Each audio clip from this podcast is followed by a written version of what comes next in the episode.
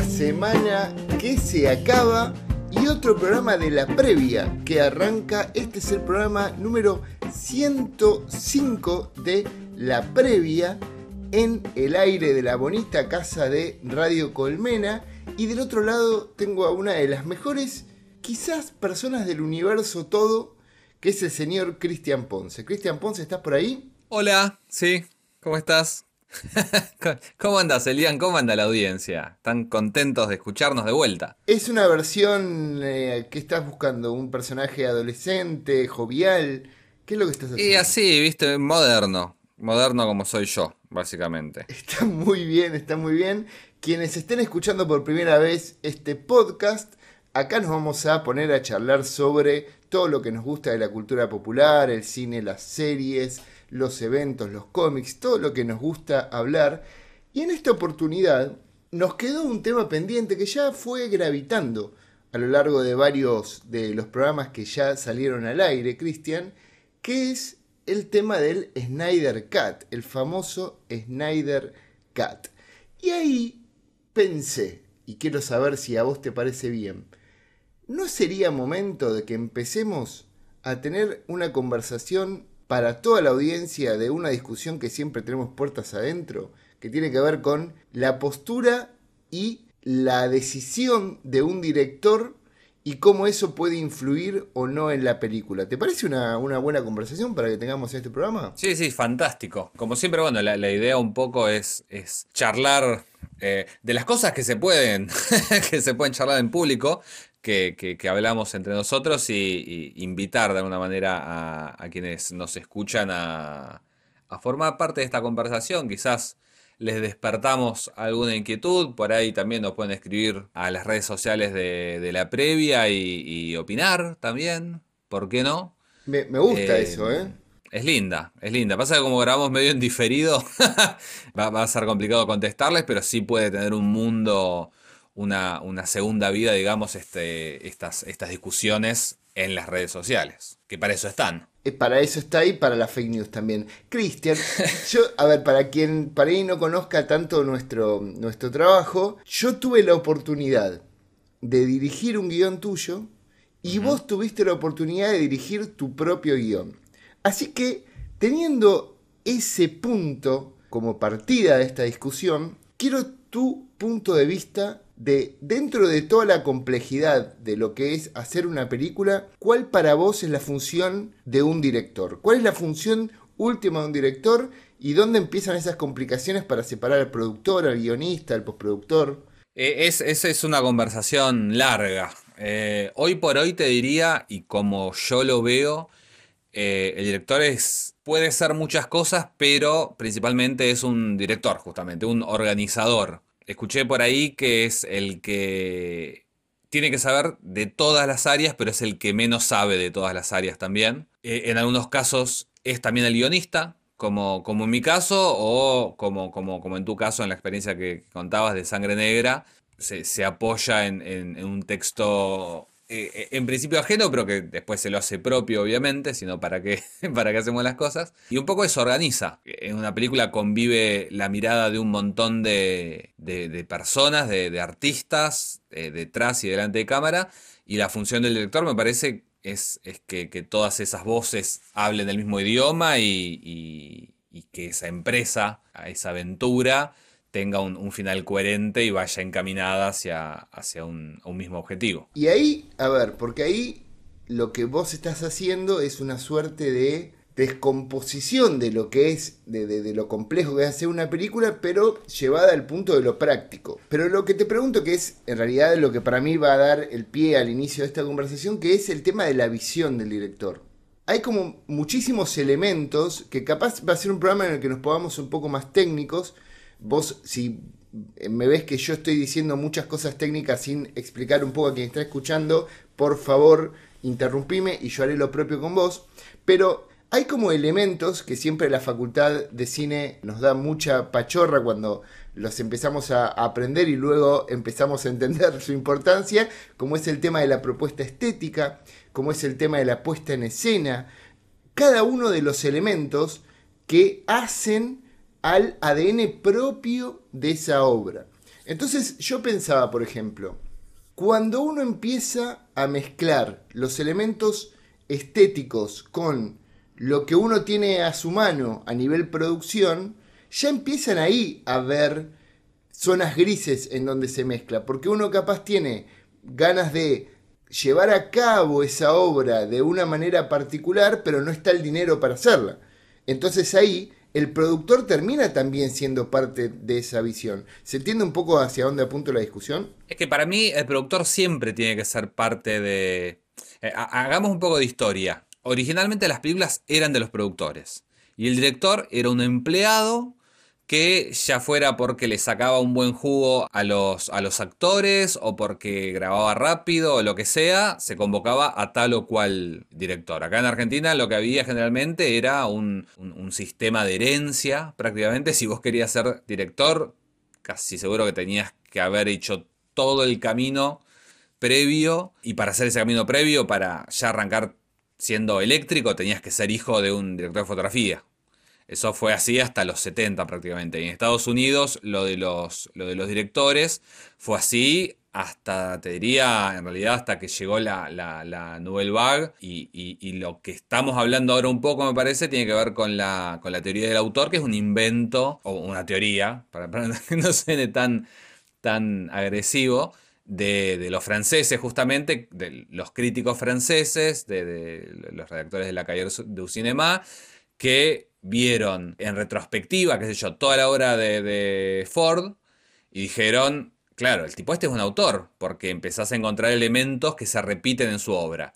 Para él, para, para Ford, él era un, un laburante, no, no, no, se veían a sí mismo como, como artista. Sí, un buen laburante y, uno que podía empezar a exigir cosas, pero nada, era alguien que, que, que estaba ahí para, para, para trabajar como, como, si fuera cualquier otro de los miembros del equipo. La película era del productor. El tema es que, bueno, a partir de, estas nuevas visiones que, se van sumando, y especialmente a partir de eh, los 80, los 90, cuando los estudios dejan de ser estudios de cine y empiezan a ser parte de conglomerados, y de pronto el, director de un estudio es, es, un tipo que hizo carrera vendiendo electrodomésticos, que yo como la gente que está detrás de Sony, Vos conocerás la, anécdota esta de por qué Andrew Garfield no siguió siendo Spider-Man, que es porque hizo enojar a, un. Eh, el, presidente de Sony que no tenía idea de cine en realidad. Porque Sony, o sea, Sony compró Columbia y, Tristar, que eran estudios de cine, eh, pero Sony siempre fue, nada, los que hacían los Walkmans. Entonces ahí es cuando empieza a aparecer el, el productor este en el imaginario que no tiene idea de nada, que arruina la película. Y acá, en realidad, en, Argentina, en lo que, lo que podemos hablar de, nuestras experiencias, no tenemos esos productores, me parece. Eh, los productores de acá apoyan muchísimo lo que es el, la creación estética, acompañan al, al, director. Eh, ¿Será por eso que decís vos de que acá hay que cuidar el peso? Y... A mí me da la sensación que en Argentina tenemos más una suerte de, eh, ¿cómo se llama? Los que estaban en, el, en los circos intentando que, la, que tener muchas cosas en el aire y en las manos. Malabarista. ¿Cómo? Malabarista. Claro, para mí es eso, es una suerte de malabarista que tiene que hacer que todo funcione con el presupuesto con el que se hace el catering de un día en Estados Unidos y de esa manera tiene que haber una sinergia entre la visión, vuelvo, de ese director, que tiene que tener los pies en el suelo eh, lo suficientemente firmes como para entender que no hay posibilidades de tener 8 millones de planos con drones, escenas con 40 personas en plano, porque claramente no es posible. Pero ahí es donde empieza para mí la discusión. A mí me gustó mucho el, el resumen que hiciste sobre la historia porque básicamente es una foto. Para mí falta ahí el tema de los 70s y los 80s, donde para mí sí el director empezó a tomar más relevancia. Yo creo que, que, nuestra generación tiene esta idea del cine como arte porque fuimos contemporáneos a ese momento del cine, en donde el productor no tenía tanta incidencia y se lograban ciertas películas que fueron disruptivas, que eh, hoy no serían posibles. Hoy ves algunas hasta películas infantiles de los 70s y 80s y hoy no serían posible eh, llevarlas a cabo. Pasa que, eh, perdón, eh, lo que pasó en, los 70 también, a partir de los 70, es que se abrió las puertas a, una generación nueva de, directores, tanto en Estados Unidos como acá, y los directores comenzaron también a ser productores.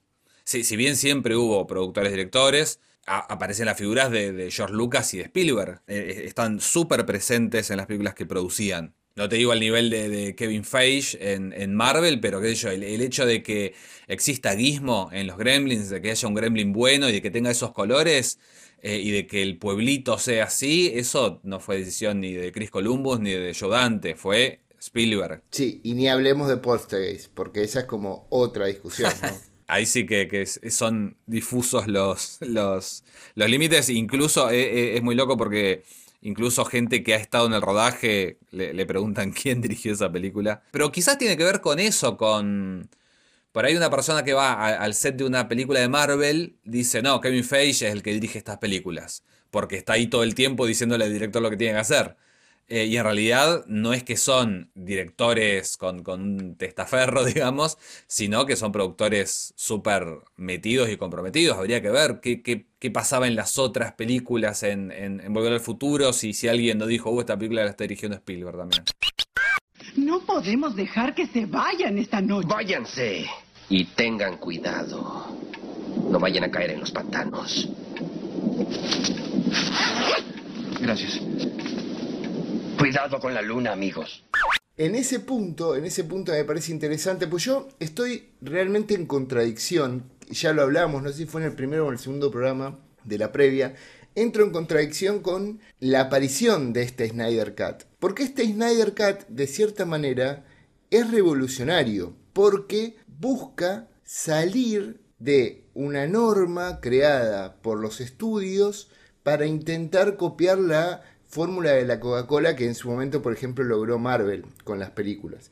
Entonces uno se encontraba que DC decidió arrancar su universo de una manera, luego de que vio que Guardianes de la Galaxia le había ido bien, dijo, voy a hacer lo mismo con Escuadrón Suicida y en el medio la cambió cuando ya estaba realizada en casi en su totalidad, haciendo una suerte de Frankenstein que tampoco funcionó, y cuando Snyder, director de Man of Steel y Batman v Superman, pierde a su hija, decide abandonar, una vez terminado el rodaje de la Liga de la Justicia con la productora que era su mujer, y entra Josh Whedon y hace este, esta suerte de intentar, y entre comillas en el aire gigantes, arreglar la película que significaba acomodarla a las necesidades que el estudio creía que iban a funcionar para el público. Entonces, cuando eso no pasó, aunque a la película le fue bien en números, no le fue tan bien como debería haber sido por ser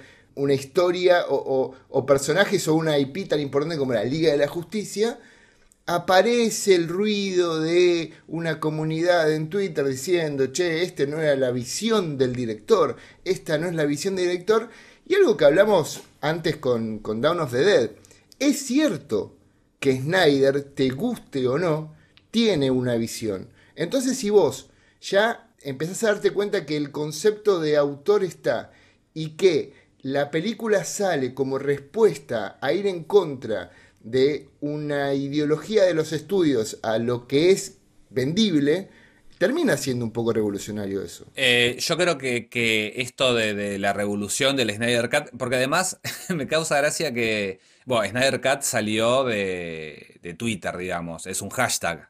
En realidad es un, un Director's Cut. Y es muy loco que esto ya pasó, pasó con el mismo estudio y pasó con la misma franquicia, pero con mucha menos plata.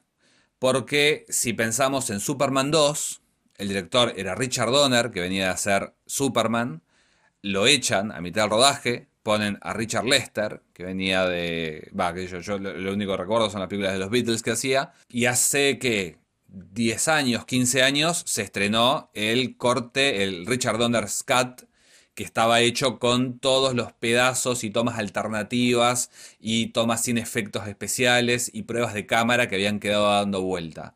Si Richard Donner hubiera tenido detrás a, todos los, gordos de Twitter y hubiera tenido el poder que tiene todavía Zack Snyder, probablemente, eh, y, además, si hubiera tenido detrás una plataforma de streaming que estaba lanzándose ese año y que no tenía material porque no había rodajes, porque había una pandemia global, eh, probablemente habríamos tenido, nada, eh, efectos especiales, pero bueno, en, el caso del, corte de Richard Donner de Superman 2, es un experimento parchado porque, nada, lo pensaron para sacarlo en DVD, lo habrán comprado, no sé, 5.000 personas y ya está, no vieron el negocio. En ese sentido me parece que no es revolucionario.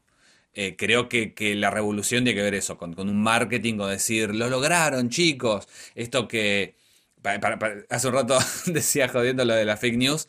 Para mí es, fake news esto de que no, al estudio no le gusta esto, pero lo va a estrenar igual porque si no, los fans se le vienen encima. El estudio lo tenía todo súper estudiado para mí, valga la redundancia. Para, vos, eh, realmente a mí, la verdad es que teniendo en cuenta qué poca trascendencia le dieron a nivel marketing, al lanzamiento de la película me, suena tanto que no. Y un dato, yo no sé si lo viste, pues yo tuve la oportunidad de verlo. También hay un Ultimate Cut de Superman 1 de, de Donner, que tiene escenas que no habían salido nunca y un final alternativo. Así que podemos decir que Donner ya le ganó a Snyder porque no, mentira, porque Snyder también tiene una versión Ultimate de Batman v Superman. Bueno, podemos decir que esto es una es una, es una carrera entre Snyder y Danner para ver quién tiene su, su mejor corte, ¿no?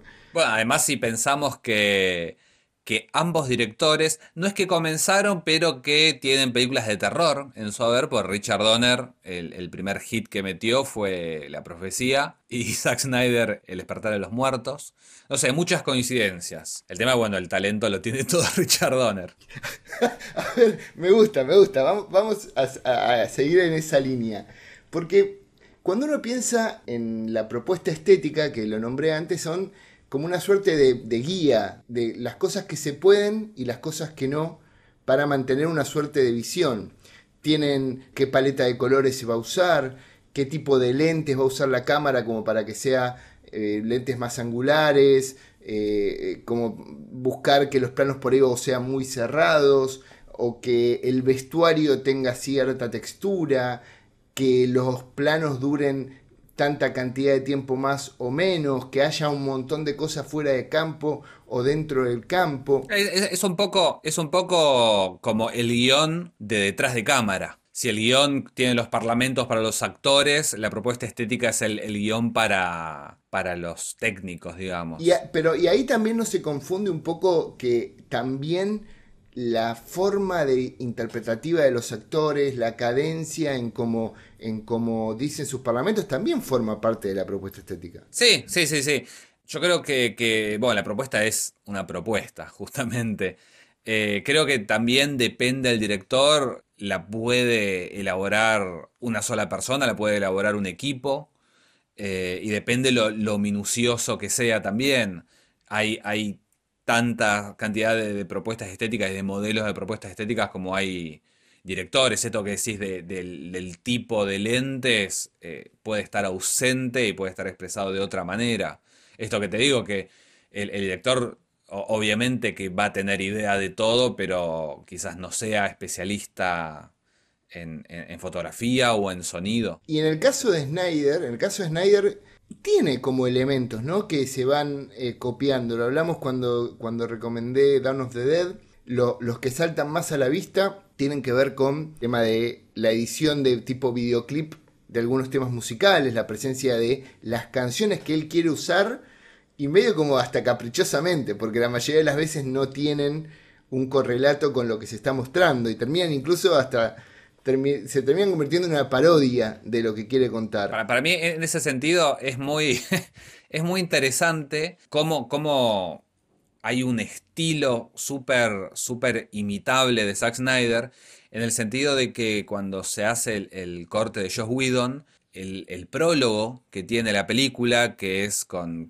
el tema este de, Leonard Cohen, me parece, eh, es súper Zack Snyder Y, uno lo veía con el principio de esa película y decía, ah, esto seguro que estaba en el corte original. Y no, eso era algo que había puesto eh, Josh Whedon y era Super Zack Snyder. Sí, que incluso viéndolo de esa manera, hay en un momento un tipo tirado en la calle pidiendo comida con un cartel que decía I tried y el logo de Superman, que si uno en cierta manera hace un poco de revisionismo histórico, viste que el revisionismo histórico termina siempre poniéndole chimichurri a las cosas. Podría incluso interpretarse como que era un mensaje de Josh Whedon, como diciendo, y lo intenté, tenía este, mamo- tenía este mamotreto gigante y lo intenté, pero luego eh, tuve la, la oportunidad de ver ahora todo el, el, el- el junket de prensa de la nueva película de Snyder, Army of the Dead, y Variety le hizo estos videos en donde repasa la carrera. Y una de las cosas que me llamó la atención es que para Zack Snyder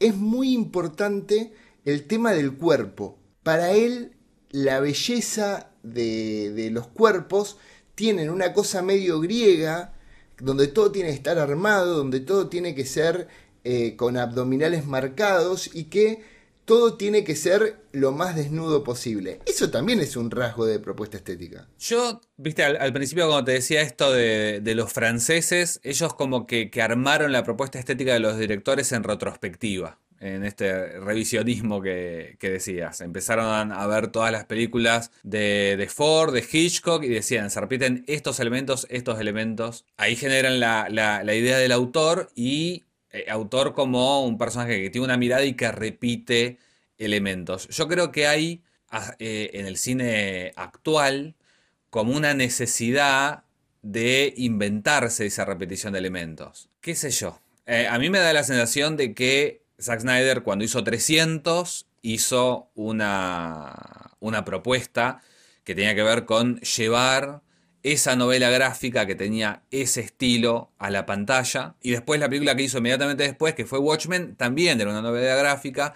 Entonces en ambas películas tenía esto de eh, dejar los planos en cámara lenta para, según él, imitar las viñetas. Pero de pronto cuando sigue haciendo otras películas que no tienen el vínculo directo o que no son una adaptación de un cómic y sigue utilizando esos, esos recursos, da la idea de que es una, una propuesta estética. A mí me parece que es más un automático. Me, me- me da esa idea. Lo mismo eh, el estilo de los colores. Obviamente que, que la mirada un director la va descubriendo a lo largo de, de- de sus películas y no tenía por qué estar ya en, en El Amanecer de los Muertos esta mirada. Pero bueno, si justamente agarrás la nueva película de zombies y la primera y te das cuenta de que no tienen casi nada que ver y que esto de los cuerpos, por ejemplo, no está ni en pedo en la primera película porque son todos, yo está el, el actor de Max Headroom, son todos medio flaquitos, ¿viste? No hay ningún monstruo musculoso. Entonces ahí yo empiezo a, a dudar si realmente hay una, una búsqueda, una mirada o si son eh, zonas de confort que se arman determinados directores que quizás más allá de lo superficial no tienen demasiado que contar. Ahí te retruco diciendo que me parece que sí, porque él contaba que en realidad el primer proyecto de él iba a ser 300. Él estaba, estuvo mucho tiempo intentando vender su pitch, que es este, esta suerte de, de- de venta que se le hace a los grandes estudios, a las productoras, para que ellos pongan la plata para hacer la película de uno. Y que, como no, le da mucha bola, vino medio de, la nada la propuesta de Dawn of the Dead, que fue medio de, de- de encargo para ganar un dinero y ya. Y que luego, cuando vieron que le había funcionado, él hizo la película que quería hacer. Y también cuenta que para él es tan importante el tema del cuerpo que ya es capricho, obviamente, pero en todas sus películas, además de tener el tráiler donde están los actores, todo el tema de la comida, tiene que tener un gimnasio. Y que invita a todas las, las personas que forman parte de la película que estén haciendo ejercicio todo el tiempo. O sea, evidentemente tiene, tiene, tiene un problema. Y ahí, y ahí empiezo a meterme en la charla que siempre tenemos y a mí me gusta mucho eh, discutir sanamente con vos porque, nada, tenés una, una visión muy clara de, de- de las cosas y aprendo mucho. Empiezan a estos chispazos y estas contradicciones entre la obra y la visión del autor. Porque en el caso de Watchmen, claramente Alan Moore, el escritor del cómic en el que se basó la película, hacía una deconstrucción del género superheroico mostrando lo patético que es si uno lo lleva a la realidad. Y los personajes y los trajes y los cuerpos, a excepción del de Manhattan, eran. no, no, no tenían la espectacularidad de los superhéroes de DC o Marvel convencionales. Tenía esa crítica vestida de trajes sin onda y ridículos y que ningún, ningún estudio usaría para mostrar sus películas hoy. Y sin embargo, Zack Snyder termina haciendo esos trajes de cool, ¿entendés? Con cuerpos bastante más hegemónicos y de alguna manera termina pegándole a la obra en la que se quiere basar. Entonces ahí empieza ya la visión a ponerse por encima del relato. ¿A vos qué te parece con eso? Eh, y que sí, que no, que no entendió nada. Es un poco como cuando Nick copia chistes que no entiende. Sí, sí, sí, sí. Es que lo que pasó después de 300, ¿sabes a qué me hace acordar en realidad? A los dibujantes rockstar de los 90 eh, a Image Comics. O sea, Zack Snyder tranquilamente podría ser uno de esos dibujantes que exiliados de, Marvel Comics que fueron y, fundaron su, propia... Eh, de hecho, Zack Snyder tendría que estar adaptando eh, cómics de, Todd McFarlane para mí. O del otro loco de Rob... ¿Cómo se llama? El... el Liefeld. Rob Liefeld. tranquilamente, porque creo que, que después de 300 y de, del bombazo que fue, se le bancaron muchísimo, o, sabe, sabe algo, viste, por ahí conoce, tiene una libreta, viste, que tipo con todos los pedófilos de Hollywood y por eso sigue laburando, sigue produciendo películas que salen muchísima plata, muchísima plata, y, pero sigue metiendo... Eh, no, no, sé, no sé si fracasos, pero misfires, digamos. Porque Watchmen no le fue bien en crítica y no fue un éxito de taquilla.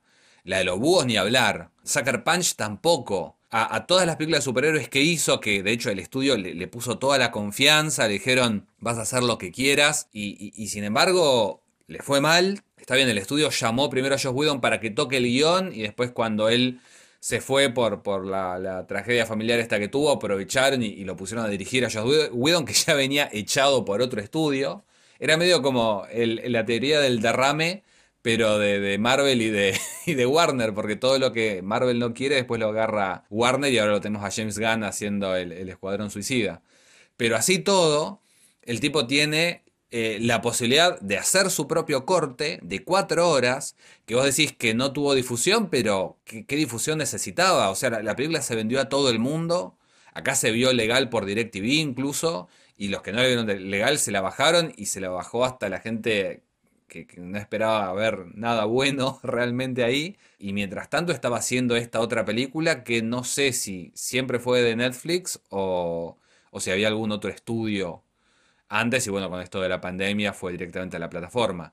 Yo realmente no sé cómo sigue laburando el tipo este, pero hay algo que le rinde a los estudios. Y no solamente le rinde y no solamente sigue trabajando, sino que tiene esto que decís vos, que tiene tanto poder que puede cagarse en, las obras originales y hacer lo que, lo que a él se le canta.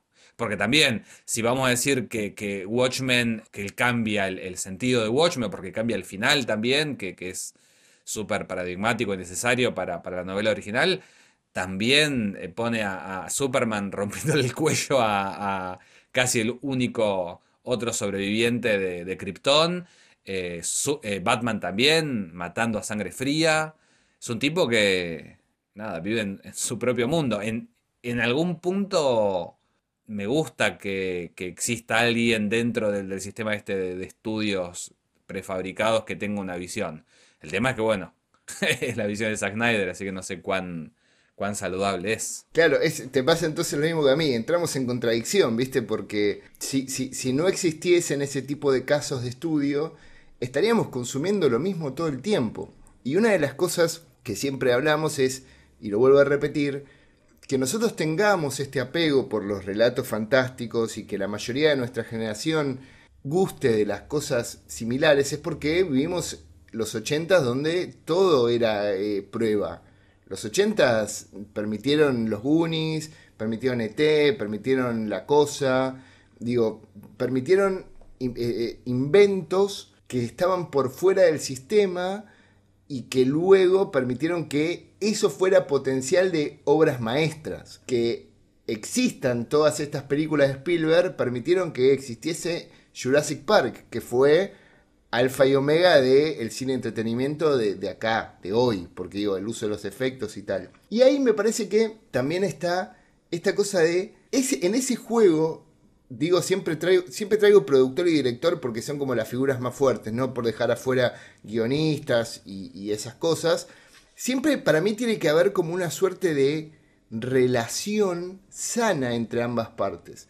Porque el productor sí es el hinchapelota que te dice, mira que hay presupuesto para esto, tiene que ser tantas jornadas, pero a la vez es la persona que puede de alguna manera controlar los vicios de un director. ¿No? Porque acá siento como que Snyder, además de director, es productor de sus películas. Y entonces no tiene alguien que lo controle y que le diga, che, te está yendo el carajo con esto ya es mucho. Y la esposa es. las películas, no sé esta última, pero todas las películas que venía haciendo, él era la esposa. Claro, es él y la esposa, son en conjunto. Incluso ellos dos siguen siendo productores de otras películas de DC, eh, como es en el caso de Escuadrón Suicida 2, por ejemplo. Y bueno, pero fíjate lo que pasó con, con It. La primer It tenía dos productores muy fuertes, que eran este Graham Smith que, durante un par de años fue tipo el, niño de oro de, de, Hollywood, pero que estuvo muy metido en la producción. Y después este otro productor, que no me acuerdo el nombre, pero que se fue, eh, que no estuvo en la segunda parte, porque eh, se fue a hacer eh, Lego Batman. Ni este productor cuyo nombre no recuerdo, porque nada, no me dedico a esto. simplemente estoy recordando en voz alta. Ni Graham Smith, ninguno de ellos dos estuvo en It 2 y la producción recayó solamente en, los Muschietti, digamos, en Andrés y su hermana Bárbara. Y ahí pasó un poco esto, me parece. Eh, hicieron lo que se les cantó, sin filtro y sin una mirada exterior que les dijera ahí, por ahí, un poco menos de comedia también está, está bueno. Claro, porque es como entre todas las capacidades que tiene que tener un director, que vos nombraste algunas, también tiene que ser, a ver, tiene que tener apertura para poder escuchar las visiones del resto, porque está claro que un director tiene una visión y la película está en su cabeza y eso uno tiene que saber expresarlo al resto de los equipos y esa cosa que vos tenés en la cabeza luego se tiene que llevar a cabo, ya sea con el tipo de puesta de luces que vos hagas, el tipo de movimiento de cámara que tengas, el tipo de actuación que ofrezcan los actores y las actrices y además tiene que tener la oportunidad de entender que a veces lo que tenés en la cabeza no se puede llevar a cabo. Vos siempre haces el, mismo chiste con el tema del movimiento de los elefantes de Spielberg, ¿no? Claro, sí, sí, es la, anécdota esa que supuestamente Spielberg quería que los elefantes se movieran de determinada manera en el Templo de la Perdición y no me acuerdo si había sido un productor o, el entrenador de los animales que le dijo que eso no se podía y él dijo, sí, sí, yo lo vi en, el libro de la selva. Y la película animada, señor. Y bueno, pero por algo, no por nada, hoy por hoy las películas de, Spielberg son prácticamente todo CGI. Yo creo que hay, como, es, como una, una megalomanía también, porque e, e, es, es, lo, que yo, las películas de Kubrick, que hay gente que dice, no, qué genio, que, que hacía 170 tomas del mismo plano y para mí era un loco, ¿entendés? Ya pasa de, de, no entender, ni siquiera es no entender que el, que el cine es un, arte colaborativo, pasa a querer ser Dios. Ni siquiera voy a matar a esta mosca. Espero que estén observando. Lo verán. Lo verán, lo sabrán y dirán, pero si no era capaz ni de matar una mosca.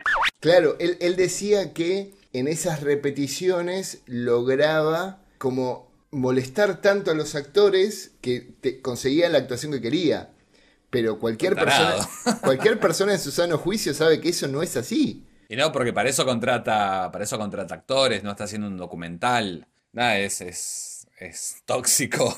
y, y ahí para vos, ¿en dónde existe ese límite en el que el autor no se ponga por encima del relato. Porque digo, uno, hay cierto pulso de una historia que es medio alquímico, ¿viste? Como que depende de si el guion es sólido, si el tono que se logra a través de la dirección está a la mano de ese guion, está el momento histórico en el que la película sale, están las actuaciones, incluso Hay cientos de miles de películas donde las actuaciones son tan malas que terminan siendo buenas, ¿no? Para vos, ¿dónde existe ese límite y cómo se relaciona el, eh, ese juego de poder entre la historia y el autor? Intentar que todos jueguen al mismo equipo o, que al menos tengan el mismo el mismo objetivo. Después también, bueno, entra el, peso que tengan y, lo que entienda cada uno de, qué es su rol. Ahora cuando, estamos hablando del, del guion particularmente, me acordaba de, una anécdota que, decía el, el, guionista de Small Soldiers, viste la película de Joe Dante. Joe Dante tradicionalmente siempre cambia todos los guiones.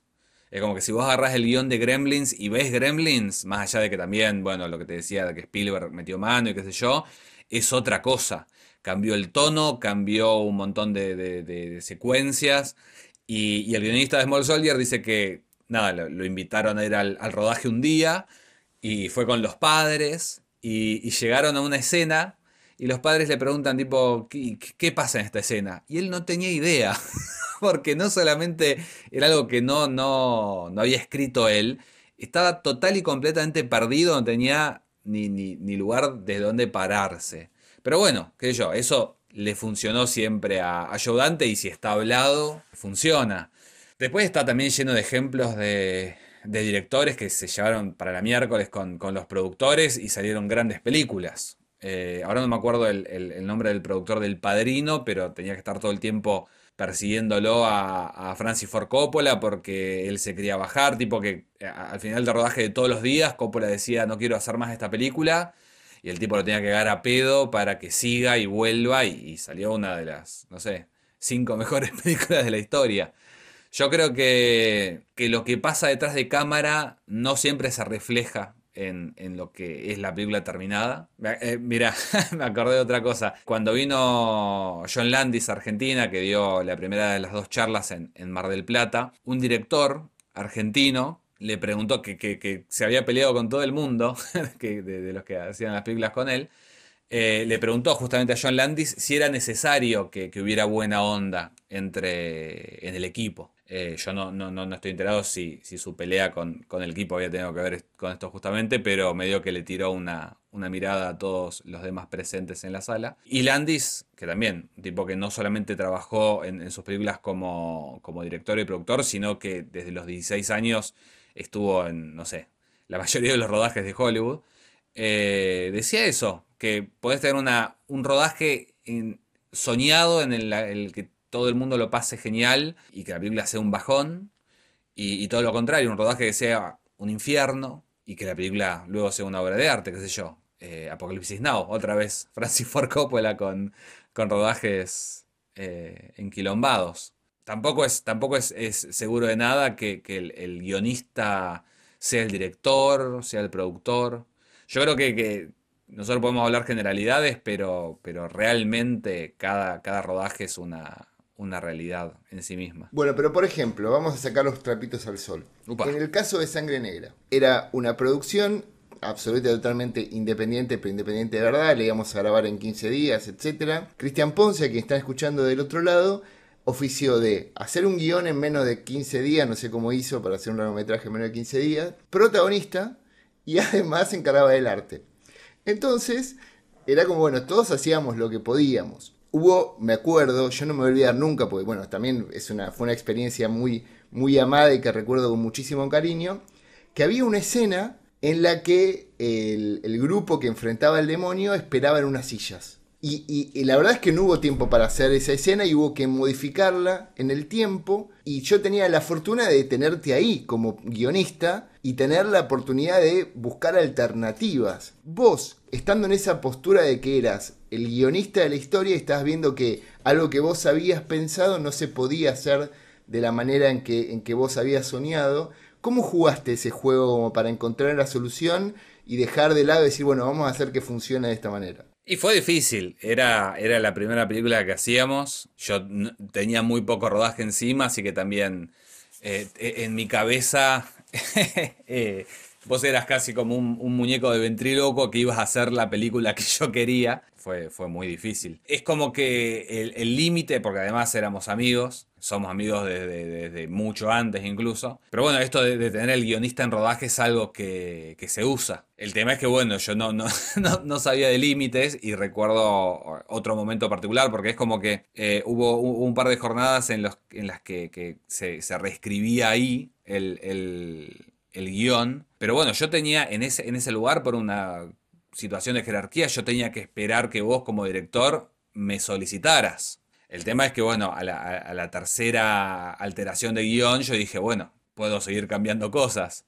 Y, creo que la única discusión fuerte que tuvimos en ese rodaje fue nada, porque yo quería seguir cambiando cosas o, medio que frené en algún momento el rodaje para, para opinar una cosa y nada, medio que casi se pudre todo, pero bueno, nada, era por falta de experiencia, creo que, que lo superamos. Y ahí, y ahí, en el caso de Historia del Oculto, donde vos fuiste tu propio guionista, y que es una historia en que está basada completa y totalmente en el guion, pues es una pieza de, como de joyería donde es un reloj, si algo de eso no funcionaba.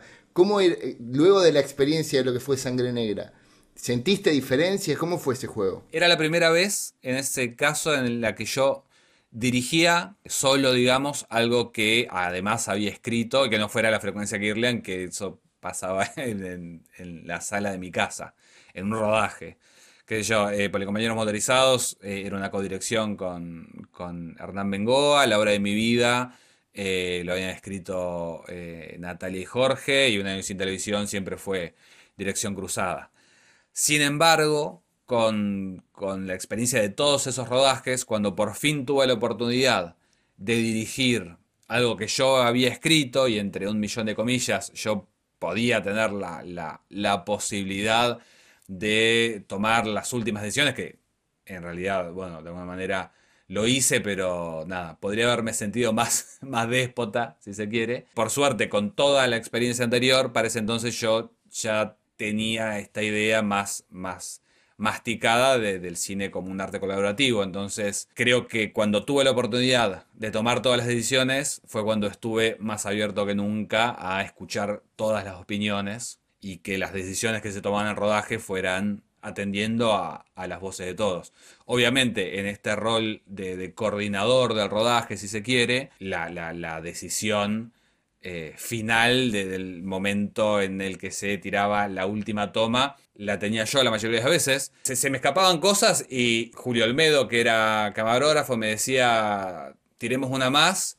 Y nos estaba corriendo el tiempo, estábamos todos súper cansados, pero si el cámara, que es el que estaba viendo el plano, eh, nos decía que hacía falta una toma más, la hacíamos. Claro, es difícil, es un juego que muchas veces hay ciertas escenas que determinan la película y que son para quien dirige la razón de existir de esa película. Y muchas veces en ese juego hay que, hay que tener como una capacidad de entregarse, tener claras las prioridades, pero a la vez ser plausible de, de que las opiniones del resto entren. Y me parece volviendo un poco, que en el caso de Zack Snyder no estaría funcionando tanto y que me parece que un poco el ego le, gana a la historia, ¿no?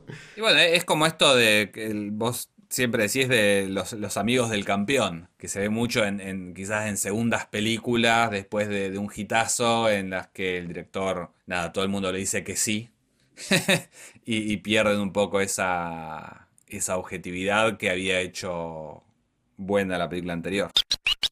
Está vivo. Está vivo. Está vivo. Está vivo. Está vivo. Está vivo. Está vivo. Empezamos con Snyder y pasamos por Spielberg, John Landis, Joe Dante, Christian Pons, Eliana Aguilar. La verdad es que eh, me, estoy volviendo loco con, con este programa. Me imagino que nos van a quedar mil temas para hablar. Me parece que es un punto de partida para, para nuevas conversaciones. Ahora, por ejemplo, me dieron muchísimas ganas de hablar con algún asistente de dirección. Me parece que puede que una de nuestras próximas entrevistas sea hablar con un asistente de dirección, para mí, para entender un poco cómo es ese juego, qué rol cumple y cómo puede organizar un poco la gente y el clima ¿no? laboral en, en el rodaje, que es una, una parte muy importante para que las cosas salgan, ¿no? Sí, sí, sí, ni hablar, ni hablar. Eh, yo, yo estoy pensando, ¿sabes? En... Yo creo que lo viste, el, el documental este de eh, El director y el Jedi, creo que se llama, que es el, el- el detrás de escena de, de Last Jedi. Sí, los vi todos. Mirá, mirá lo que pregunto yo también. Pero, pero ahí en ese documental se ve muy bien cómo, cómo el, director de, de Last Jedi se lleva con el productor, que es medio el productor de todas sus películas, y cómo muchísimas, muchísimas eh, decisiones que, que uno supondría que, que son de, de- de Ryan Johnson, las tomó el productor. Sí, sí, ahí es. Diste un ejemplo. Sos tan claro, Cristian. Diste un ejemplo, parezco Fantino ya. Diste un ejemplo muy bueno porque terminás viendo en ese documental como un poco el ego, el ego, pero no del director incluso, sino el ego de los productores también un poco le gana a la obra, porque el chiste era poder tener muchísimas locaciones distintas, tener muchísimos personajes para vender muñecos, y eso también le termina pegando. Ahí tenés el contraejemplo, como el estudio termina alterando la visión del director y lo más lindo de eso es cuando hacia el final del documental tiene la conversación Ryan Johnson con Luke Hamill, donde le dice el Mark último- Ay, perdón, Luke Skywalker, Mark Hamill, le dice el último Jedi sos vos. Y, y ese momento que podría haber sido importante para la historia se terminó perdiendo en un mar de toda una secuencia en un casino en el espacio que no se llega a ningún lado. Que digo, hay que. La, la quitas de la película y es como que nada, nada hubiera cambiado. Igual es injusto eso, lo, del casino, porque todas las películas de Star Wars tienen una locación B, es casi una tradición. Es como que sí, saca la, la- la- carrera de navecitas eh, y, episodio 1 se sigue contando. Sacá la- las intrigas palaciegas ahí, que, que todo el recorrido ese que va haciendo por, por las ciudades submarinas y qué sé yo, que va haciendo Obi-Wan. Y episodio 2 se sigue contando. Yo banco mucho la. banco todo de las Jedi. Es mi segunda película favorita de, de Star Trek, dijo. Nada, de Star Wars. Y no le importaba nada, ¿viste? Y, y nada, ba- banco esa decisión. No, Lo sí, banco sí. a Ryan Johnson a, a- a morir. Vos sabés que yo también, pero vos me estás dando ejemplos. En el caso de la carrera, que gane la carrera le permite ser libre. Y en el caso de la secuencia, de toda la secuencia del casino, todo termina igual. O sea, es como no hay ninguna cuestión narrativa que permita hacer avanzar el relato. Entonces ahí es donde para mí, que nuevamente me parece que tiene que ver con estas decisiones más de producción que, que de dirección. Me parece que a, a eso apuntaba yo. Bueno, ahí el, el guion también es de, de Ryan Johnson, creo, ¿no? Porque el, el primero había sido de. Los, los anteriores siempre fueron de George Lucas. Episodio 7 creo... Ah, no, perdón, el Imperio Contraataca no fue de George Lucas, fue de Lawrence Kasdan que volvió para Force Awakens. Sí. Y el de Ryan Johnson, claro, era de él. Yo ahí veo un, un autor, por ejemplo, que todas sus películas son distintas, pero tienen una búsqueda similar. Porque si vos agarrás que yo, eh, Hermanos Bloom y, Brick son películas súper distintas, pero hay algo ahí que podés detectar como en... Y no es que siempre usa que yo, cámara lenta. Eso, eso quiero decir cuando digo que lo de Snyder no me parece una visión, sino un- una zona de confort eh, superficial. Que, que la, la- la visión de un director va por otro lado. La visión de un director va en la elección de temas, va en, en- una mirada que va más allá de lo que explícitamente sería la mirada que es cómo pone la cámara. O peor, las cosas que hace en postproducción. Porque ni siquiera es que, que, que se repiten planos. Incluso te diré que, bueno, lo podemos comentar ahora rápidamente porque tiene que ver con, con Spielberg como para cerrar. Michael Bay creo que tiene una visión mucho más que Zack Snyder.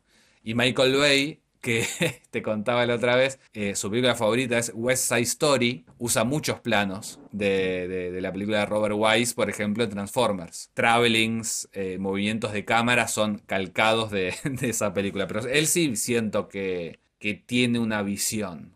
Creo también que, bueno, no sé, debe tener 20 años más que Zack Snyder y, pertenece a una generación anterior. Claro, claro. Qué peliculón West Side Story, ¿eh? Qué peliculón. Sí. Tuve la oportunidad de verla nuevamente hace Sí. muy, muy poquito y es una hermosura. Y ahora Spielberg va a hacer la reversión, cosa que cierra este círculo de este programa hoy de la previa. E importante lo que dijiste, es cierto, la visión del director no tiene que ver solo con estéticas y todo, sino también de la visión de la vida que tiene la persona.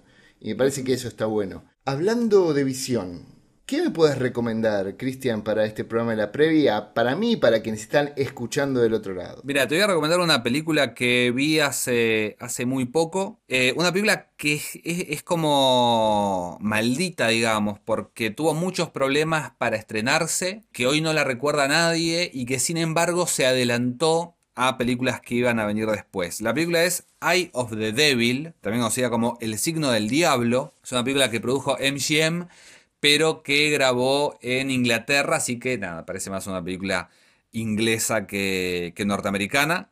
El director es J. Lee Thompson, que me acabo de enterar minutos antes de que arranquemos a grabar el podcast, es el director de una de mis películas favoritas de todos los tiempos, que es La Conquista del Planeta de los Simios, la, la cuarta de las películas del Planeta de los Simios originales. Y esta es una película de 1966 que se adelanta a dos de mis otras películas favoritas, como lo son El bebé de Rosemary y El hombre de mimbre, Wickerman. Es una película que se adelanta a, un género que ahora está muy de moda, que es el folk horror, o sea, Midsommar, para decirlo rápidamente. Es una, una historia que quizás desde el guion eh, es bastante lineal y un poco predecible, si, si has visto otros folk horrors o si especialmente viste estas otras películas que, que nombré antes, pero tiene que ver con eh, un hombre que tiene que volver a, su pueblo porque, eh, nada, hay, hay unas fuerzas oscuras y ocultas que lo necesitan ahí. Lo que más me interesa a mí en realidad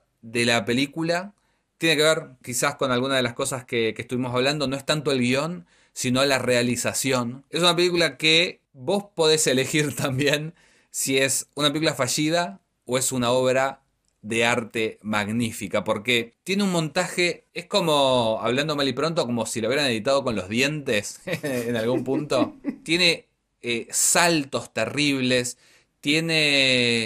eh, Es, es una película, ya te digo, cualquiera puede agarrar y decir es un desastre esta película. Para mí no lo es, para mí es una genialidad, porque la película habla en, en- muchos, en muchos segmentos sobre hipnosis, sobre embrujos, y yo te digo, viendo esa película, viendo el tratamiento del sonido que tiene, esos saltos en montaje, es como si de pronto sintieras que estás soñando. Y hay mucho de eh, las secuencias de sueño de lo de Rosemary, que ya están adelantados acá. Hay, hay como, como algo muy hipnótico. Eh, la, vi hace un, par de días y, no puedo dejar de pensar en ella y, realmente me da mucha lástima. Es una película que se realizó en el 63 creo y recién se, estrenó en Estados Unidos dos o tres años después. Y nada, la estrenaron como para recuperar unos pesos. El elenco, bueno, otra relación diabólica de alguna manera. Sharon Tate, la, la esposa de Roman Polanski, que fue asesinada por el, por el clan Manson, eh, hace de una especie de bruja en esta película. También está David Hemmings, que es el, protagonista de Blowout, y la protagonista de la película, Deborah Kerr, la misma de Los, Los Inocentes, aquella adaptación de otra vuelta de tuerca que había hecho Truman Capote, el guion.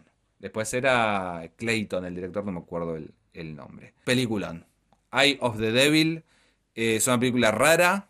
Es una película que hay que mirarla muy despierto porque si llegás a cabecear no va a haber manera eh, de estar seguro si, si alguna secuencia la soñaste o la viste porque la realización de esta película, bueno, se parece bastante a un sueño. Y escúchame, Cristian, ¿esto se consigue en la internet, en el videoclub de la internet? ¿Dónde se consigue? No, olvídate de encontrarla legal. Esta película, o sea, la, la encontrás en un DVD RIP, porque Blu-ray no hay, y subtítulos encontrás en castellano fácilmente. Es una película para, para piratear. Está muy bien. Igual piratear está mal, lo decimos siempre, pero Yo bueno. digo piratear, eh, es una manera que tenemos acá de decir en La Plata, que quiere decir eh, comprarla en Amazon. Está muy bien. Bueno, Un poco rara la manera, pero nosotros acá la entendemos, por eso es un, un regionalismo. está muy bien. Otro programa de la previa el 105 que culmina, tuvimos la oportunidad de hablar sobre cuál es la visión de un director y cuándo esa visión se pone por encima de la obra. Como les dijimos, empezamos hablando sobre Zack Snyder y terminamos hablando sobre un montón de directores. Fuimos a los 70s, a los 80s, a Coppola, Spielberg. La verdad que un programa completísimo, un gusto como siempre. Señor Cristian Jesús Ponce, ¿puede repetir eh, programa tras programa sus redes sociales donde se le puede encontrar? Eh, sí, particularmente para, para, lo que es este programa me, pueden seguir en Letterbox, que ahí tengo mi usuario Cristian Ponce y voy voy, voy sumando las películas que voy viendo y un poco las, las que vamos comentando acá. Me parece hoy por hoy es, es la red social que más estoy usando, así que vayan para allá. Está muy bien. A mí me pueden encontrar como arroba aguilar.elian en Instagram o Elian Aguilar en YouTube, que estoy subiendo mucho contenido. Como siempre, muchísimas gracias a la gente de Radio Colmena que semana a semana suben a su canal Spotify este podcast y hacen toda la publicidad en sus redes. Eh, se agradece un montón. Y Cristian, como siempre, un placer. Espero charlar contigo nuevamente la semana que viene. ¿Te parece bien? Nos vemos la semana que viene. Adiós.